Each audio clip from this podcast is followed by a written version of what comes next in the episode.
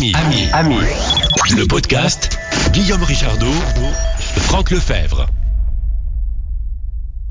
Ding dong, ding dong, dong. Ah, quelle jolie clochette C'est la clochette numérique de Franck Lefebvre. Comment vas-tu, mon cher Franck? Je vais bien, Guillaume, et toi? Eh bien, je vais bien et bienvenue à bord d'Ami, le podcast, le podcast de Tech Radio. Nous parlons de technologie et autres. Tiens, euh, ben justement, puisque nous parlons de technologie, on va parler d'IA, histoire de ne pas trop changer, parce que c'est dans l'air du temps. Euh, J'ai une petite colle à te poser.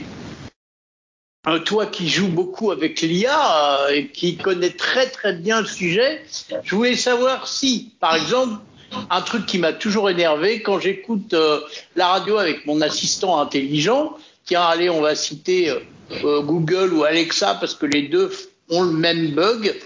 Euh, quand j'arrête la radio et que je reviens une heure après, si je leur dis mets-moi la dernière radio que j'ai écoutée, ils sont absolument incapables de me le faire. Alors peut-être qu'avec ChatGPT, quand ça rentrera dans nos assistants, il sera capable, mais, mais je voulais qu'on parle de d'Europe un peu et de Mistral. On avait dit qu'on parlerait de Mistral. Je voulais savoir ce que tu en pensais, et, euh, comment c'était, est-ce que ça marche bien, toi qui as pas mal testé euh, les solutions d'OpenAI. Je pense que tu as fait joujou aussi avec Mistral. Ouais. Euh, donc voilà, je voulais avoir ton avis sur Mistral. On, on rappelle à nos auditeurs euh, non chevronnés, mais ils le sont, que Mistral, c'est un espèce d'OpenAI à la française. Ouais, tout à fait. Dis-moi, je voudrais bien reprendre, euh, revenir sur le premier quand tu parles de la mémoire de ton assistant vocal préféré et quand tu lui dis euh, mets-moi euh, la dernière radio. euh, c'est super intéressant. Puis tu vas voir comment ça va nous permettre d'embrayer sur Mistral. Aujourd'hui, quand tu utilises un, assistant vocal Google ou Amazon, on en a parlé maintes fois ici, on, ne peut pas dire que ce soit des systèmes intelligents. C'est-à-dire que euh, c'est les applications qui tournent sur ces appareils-là sont des applications euh, qui très souvent ont, été écrites à la main. C'est-à-dire que euh, ça ressemble beaucoup à une application mobile, sauf que d'avoir des, interactions graphiques avec l'écran et le, et le clavier tactile ou le clavier à touche, euh, l'interaction, elle est, elle est par la voix. Et donc, et donc, et donc, qu'est-ce qui fait que la machine va te répondre? Eh bien, c'est le fait que ta demande va correspondre à une demande qui a déjà été plus ou moins enregistrée chez elle. Si, tu veux que je, schématise un peu les choses, si tu veux dire euh, euh, allume la lumière, eh ben euh, tu vas tu vas tu vas pouvoir dire allume la lumière du salon ou bien mets la lumière du salon ou ou allume l'ampoule du salon. Tu vois, il y a plein, il y a une grande variété comme ça. Et donc quand quand on écrivait des applications vocales dans le temps, donc dans le temps, c'est il y a encore deux ans, hein, et, et, et ça c'est, on est donc souvenons-nous qu'Alexa a une dizaine d'années aujourd'hui, hein, donc euh, c'est c'est une vieille mémère. Eh bien, on est on écrivait comme ça. Donc si si tu dis euh, si tu dis tiens euh, allume le bulbe au lieu de dire allume ou allume l'ampoule, eh ben il est très possible que cette application ne sache pas ce qu'est le bulbe et donc va te dire qu'elle comprend pas. C'est-à-dire que il y a vraiment pas il y a vraiment pas d'intelligence. Il y a pas de il y a très peu de contextualisation de ta demande par rapport à ce que c'est faire la machine. Ce qui fait que si tu dis euh, mets la radio, même la même station que hier, par exemple, eh bien euh, la machine, elle, elle va pas savoir. Donc après, il y a des astuces qui permettraient de, de mémoriser ça et de, mais mais elle va pas, elle va pas vraiment vraiment savoir ce qui se passe. Euh, et donc, comment, comment ça se passe avec des systèmes qui utilisent des, des grands long- modèles de langage hein? Donc, tu as cité ChatGPT, tu as cité l'IA générative, hein, on appelle ça aussi l'IA générative. Exactement. L'IA générative fonctionne d'une manière complètement, complètement Il n'y a plus de programmation dans l'IA générative. on peut considérer que le système avec lequel on échange est un système qui a une, une euh, j'aime bien appeler ça moi, une connaissance de l'univers, qui a une connaissance de l'univers, du langage, quoi, qui sait plein, plein, plein, plein, plein, plein de choses de façon très similaire à ce qu'on a dans un cerveau humain. Et donc, ta, ta demande, elle va être, euh, elle, va être euh, analyser, mais surtout ce que tu vas dire à la machine va venir enrichir son univers tant qu'on lui demande pas de l'oublier. Ce qui veut dire que on, introduit, si, tu euh, es dans une, avec une IA générative, si tu lui dis, euh, euh, tu lui dis par exemple, tiens, donne-moi des idées pour me promener cet après-midi dans les environs de Rambouillet, eh bien, elle va être capable de donner plein d'informations. Et puis si à la suite de ça, tu lui dis euh, oui, mais euh, je suis avec un enfant, il faut que je puisse pousser une poussette, par exemple, eh bien, ce qui va se passer, c'est que la machine, elle, va considérer ta première question, sa connaissance de l'univers, auquel elle va avoir ajouté ta première question, à quoi elle va avoir ajouté sa réponse et à quoi elle va ajouter ta deuxième question. Et donc tu comprends bien. Donc tu vas pas avoir besoin de lui redire trouve-moi une balade aux alentours de Rambouillet pour cet après-midi, mais avec une poussette. Elle va, elle va considérer l'ensemble. C'est toujours l'ensemble du système qu'on considère, ce qui fait que que si, tu, si après tu lui dis euh, allume la lumière du salon euh, et, et, puis euh, et puis après tu lui dis oh ben finalement j'ai pas la poussette eh bien elle va toujours recontextualiser recontextualiser l'ensemble et donc le, le moteur de le moteur d'intelligence artificielle le, le moteur d'IA génératif qui, qui y a derrière ce que ce qu'on va lui envoyer c'est toujours l'ensemble de ce qu'on va appeler une session ou un thread, l'ensemble de la session de, de, de toutes les informations qui ont été renvoyées à chaque fois. Donc, elle recontextualise toujours l'ensemble.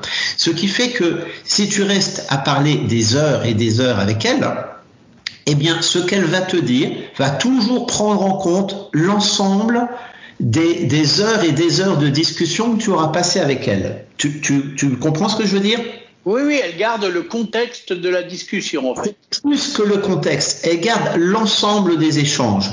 Et donc, on comprend bien là que, que, plus les échanges sont importants, plus cet ensemble d'échanges va devenir volumineux, et plus donc on lui envoie un, un ensemble, un, un, un, échange, un ensemble d'informations volumineux, plus elle, ça va lui demander de calcul pour, pour te donner la réponse qui va prendre en compte l'ensemble des éléments que tu envoies, c'est-à-dire toute l'histoire que tu as avec elle.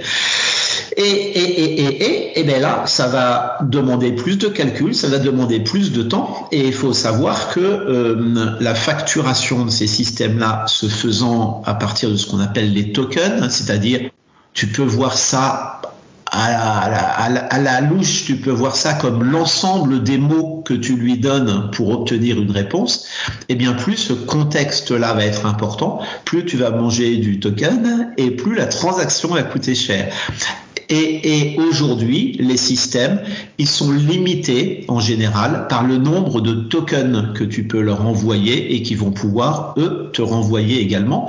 Ce qui fait que, quand je te disais tout à l'heure, si tu as deux heures de discussion avec ta machine, eh bien, les deux heures vont être envoyées à chaque fois pour resituer tout le contexte dans la pratique, pour des raisons euh, techniques et économiques, eh bien on, a, on a tendance, les gens qui mettent ça en œuvre, ils ont tendance à faire oublier à la machine les phrases qui sont trop vieilles, les échanges qui sont trop vieux, de manière premièrement à réduire les temps de calcul, à réduire le coût de la transaction, mais également il y a un autre truc qui est important à, réduire, c'est que la machine, ce que, ce que tu lui dis, si jamais elle ne l'oubliait pas, eh ben, elle risquerait de faire référence à des choses euh, que, que, que, que, toi tu aurais oublié. Je vais, je, vais te donner, je vais te donner un exemple. Tu dis, tiens, euh, à quelle heure est le prochain train pour Poitiers? La machine va être capable de donner euh, le prochain point, le prochain train pour Poitiers. Euh, tu vas lui demander le prix. Elle va être capable de donner le prix. Puis là, tu, vas lui dire euh, ah mais non c'est c'est pas pour moi, c'est pour mon fils qui a moins de 25 ans. Eh bien, elle va te donner le prix pour une personne de moins de 25 ans. D'accord? Et puis imagine, trois jours plus tard, tu lui dis, tiens, combien ça coûte un train pour aller à Aix-en-Provence?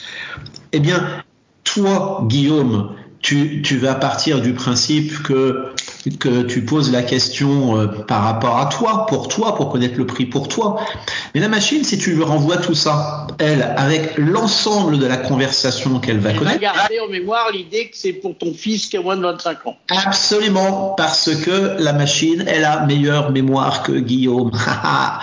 Et donc, on, ça fait partie des, des multiples pièges et surprises auxquels on est confronté quand on travaille comme ça avec des IA génératives pour, pour travailler vraiment avec des interactions très très riches, c'est qu'on se rend compte que nous, dans notre quotidien, nos, rythmes, je l'ai déjà cité, hein, mais le fait que nous ayons un corps, par exemple, fait que, nous envisageons des choses qui sont modulées constamment par notre environnement, par notre agenda. Tu veux dire que là, la machine n'est pas capable de me poser la question mais c'est pour toi ou c'est pour ton fils qui a moins de 25 ans?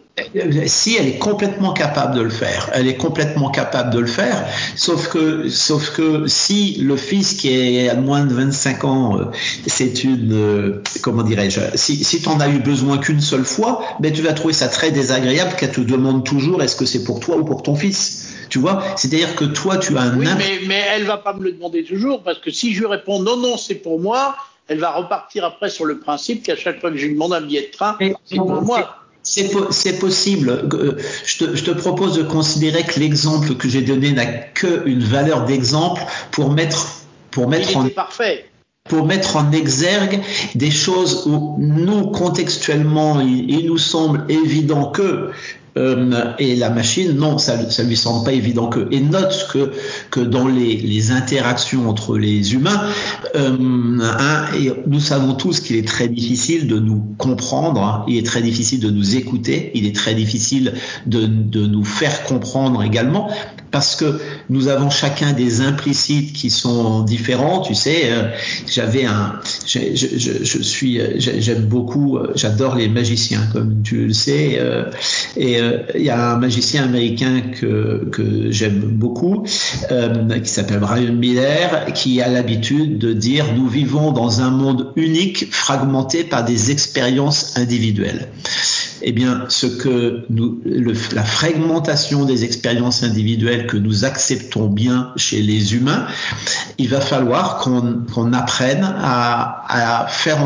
à, à, interagir avec les machines pour qu'elles ne nous choquent pas, parce que comme nous attendons, nous avons des attentes et des exigences différentes vis-à-vis -vis des hommes et vis-à-vis -vis des machines.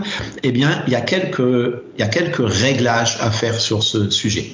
Maintenant, c'est clair pour toi? Tout à fait, c'était parfait. Ton, je, je, ton exemple était très bien. Je reviens vers ma, ma, ma réponse. Donc, euh, effectivement, il y a une entreprise française qui s'appelle Mistral.ai qui est très, qui a, défrayé la chronique parce que c'est une entreprise qui, au bout de quatre semaines d'existence, a levé des, des dizaines de millions d'euros euh, parce que elle a été créée par un groupe de personnes qui, euh, a pas mal d'expérience sur ces sujets. Entre les expériences techniques, les expériences économiques et les expériences politiques, ils, ils ont très certainement euh, réuni la, bonne équipe. Et comme, et tout le monde euh, se dit, oh là là là là, c'est la mine d'or, l'IA, c'est la, mine d'or de demain, et eh ben, euh, eh bien, chacun essaie de dégager des champions nationaux euh, Mistral en est un. Donc, pour répondre à ta question, euh, oui, euh, oui, j'utilise du, Mistral et, d'ailleurs, j'ai utilisé du Mistral pour faire des essais. Tu, sais qu'on fait fonctionner Barnabek, des moteurs d'intelligence artificielle, et c'est intéressant d'en débrancher un pour en brancher un autre et, voir ce que ça donne. Donc, nous, on a un usage très particulier des IA génératives, hein, puisque c'est vraiment pour, pour gérer de pour fabriquer des, compagnons virtuels. Donc, euh, ce qu'on recherche, c'est pas de la connaissance encyclopédique, mais c'est bien de la capacité à l'échange, à la discussion, à la prise en compte des contextes, etc. Et, et donc, et donc le, le verdict roulement de tambour Aujourd'hui, donc c'est encore en développement Mistral, mais aujourd'hui ils ont des modèles qu'ils diffusent et qu'on peut utiliser. Qu'on peut même utiliser gratuitement si on veut les mettre en, œuvre chez soi. Euh, et c'est super pas mal. Voilà.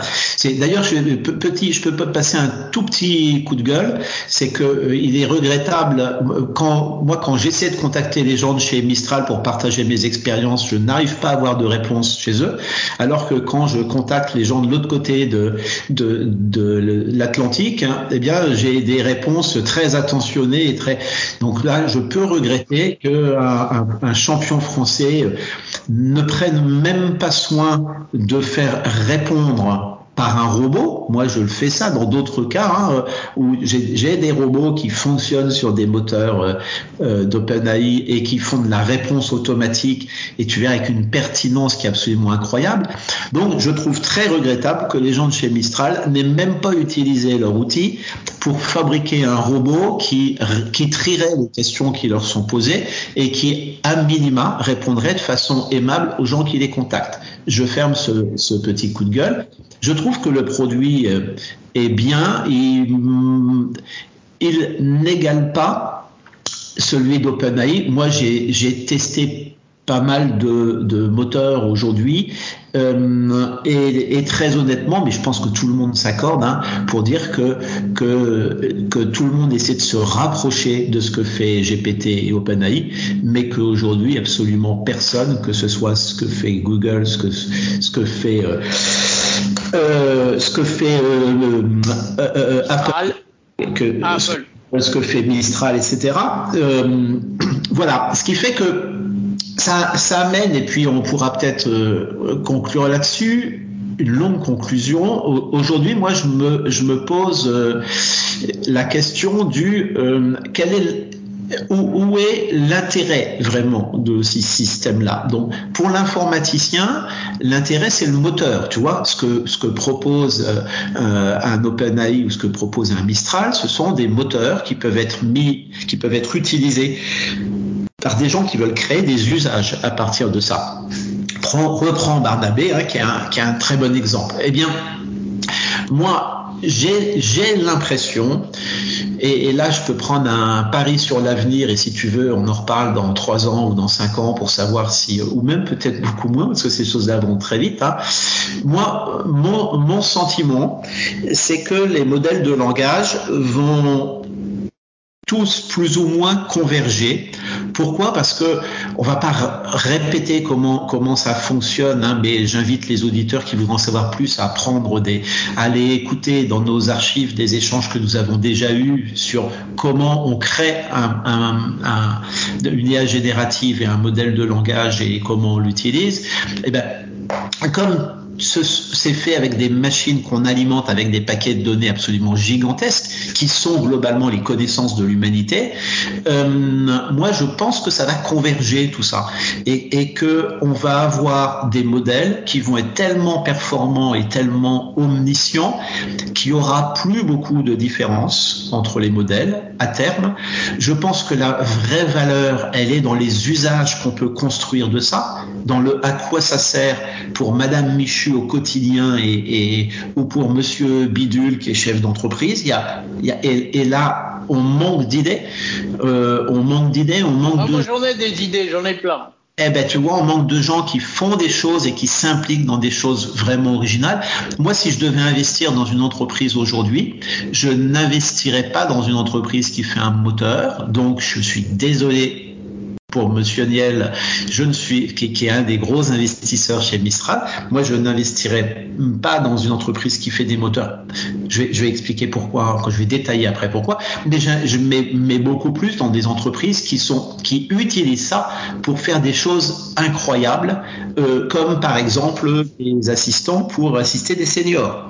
Et et donc pourquoi, pourquoi, pourquoi ne pas ne, pas investir. Et, je dis donc, je pense que ça va converger. Et comme ces moteurs se nourrissent de la connaissance de l'humanité, ils vont se ressembler beaucoup plus, de plus en plus. Et, et la valeur, c'est bien la connaissance de l'humanité. Et pour moi, la connaissance de l'humanité, c'est quelque chose qui va devenir un commun et qui va de. Je pense que les gros modèles de langage, en tout cas à, moyen terme, vont devenir des communs, des choses qui seront partagées comme du logiciel libre, si tu veux, et que, les gens qui vont se tirer la bourre pour se faire concurrence, eh ben, vont euh, tellement réduire, ils vont se battre sur les prix et on va arriver à des prix qui vont être tellement bas qu'il n'y aura plus d'intérêt économique et que, et que l'intérêt, euh, ce sera de gérer ça comme des communs. Sauf que Sauf que, sauf que, pour que ces modèles, souviens-toi tout à l'heure, on a dit que c'était très gourmand en calcul.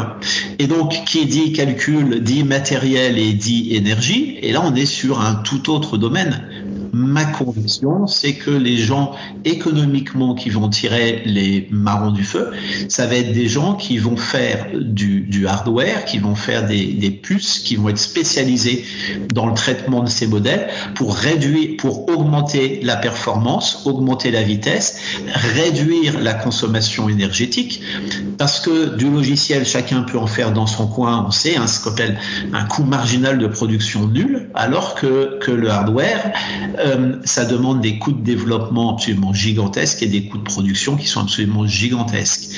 Et je pense que c'est là, par exemple, qu'on peut attendre des entreprises comme Apple, qui, à mon avis, alors qu'ils sont complètement à la ramasse sur les modèles, comme euh, ils ont pris soin depuis quelques années d'être très actifs euh, dans la conception de, de, hardware, de puces électroniques, je pense qu'ils vont débarquer bientôt et tu auras des AirPods, par exemple, dans lesquels l'intelligence sera embarquée dedans tu n'auras plus besoin du réseau pour utiliser les, les, modèles, donc tu as une meilleure réactivité et économiquement, ils pourront gagner énormément d'argent avec le matériel qui leur sera spécifique. Moi, c'est l'équation sur laquelle je parie. Et moi, je suis assez d'accord avec toi, surtout pour une partie des demandes que tu feras à tes assistants intelligents, tu n'as pas besoin du réseau. Euh, quand tu vas lui demander la date euh, de l'anniversaire euh, d'un homme politique, là, il a peut-être besoin du réseau, mais quand tu vas lui demander de changer de radio, de baisser le volume, il devrait pouvoir faire ça en local. Et je crois d'ailleurs que tu as raison, c'est ce qu'Apple est en train de préparer, c'est que une partie de l'intelligence artificielle de son futur Siri pourrait tourner en local sur euh, les téléphones et sur les petits écouteurs. Ouais, absolument. Donc on aura toujours un peu besoin du réseau parce que c'est ce qui permet. Souvenons-nous que la principale limitation d'une machine aujourd'hui, c'est qu'elle n'a pas de corps. Et, euh, et, si elle n'a pas de connexion, mais elle n'a pas de corps et elle n'a pas de copain et elle n'a pas de lien social. Donc je sais que quand je parle de lien social de la machine, ça peut choquer des gens. Mais pourtant, je pense que c'est un modèle qui est intéressant, en tout cas un modèle de travail qui est, intéressant. Euh, la machine, comme euh, chacun de nous, mon cher Guillaume, seul, ça sert à rien. Ce qui est bien, c'est quand on est ensemble. Et n'est-ce pas pour ça que nous nous causons toutes les semaines?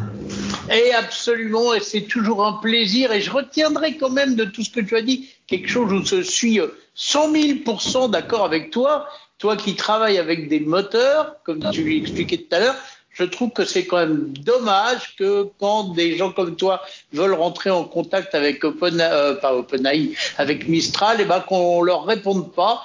Et c'est vrai que peut-être ça poussera des, des gens comme toi finalement à se dire bon bah tant pis, moi je vais bosser avec euh, OpenAI, au moins ça marche bien, ils me répondent et, c'est dommage pour l'Europe. Donc bon, j'espère que on nous a entendu et puis que l'amélioration va se faire parce que quand même le contact c'est important quand on a un outil de travail qu'on a besoin de faire évoluer, de pouvoir rentrer en contact avec les gens qui le créent. Donc je, j'appuie totalement ta petite râlerie.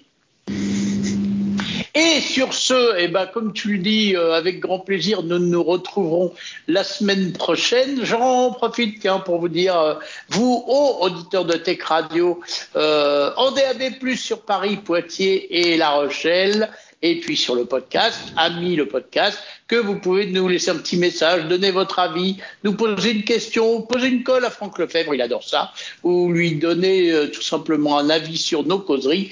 01 76 21 18 10. Mon cher Franck, encore 4874. Merci et à la semaine prochaine.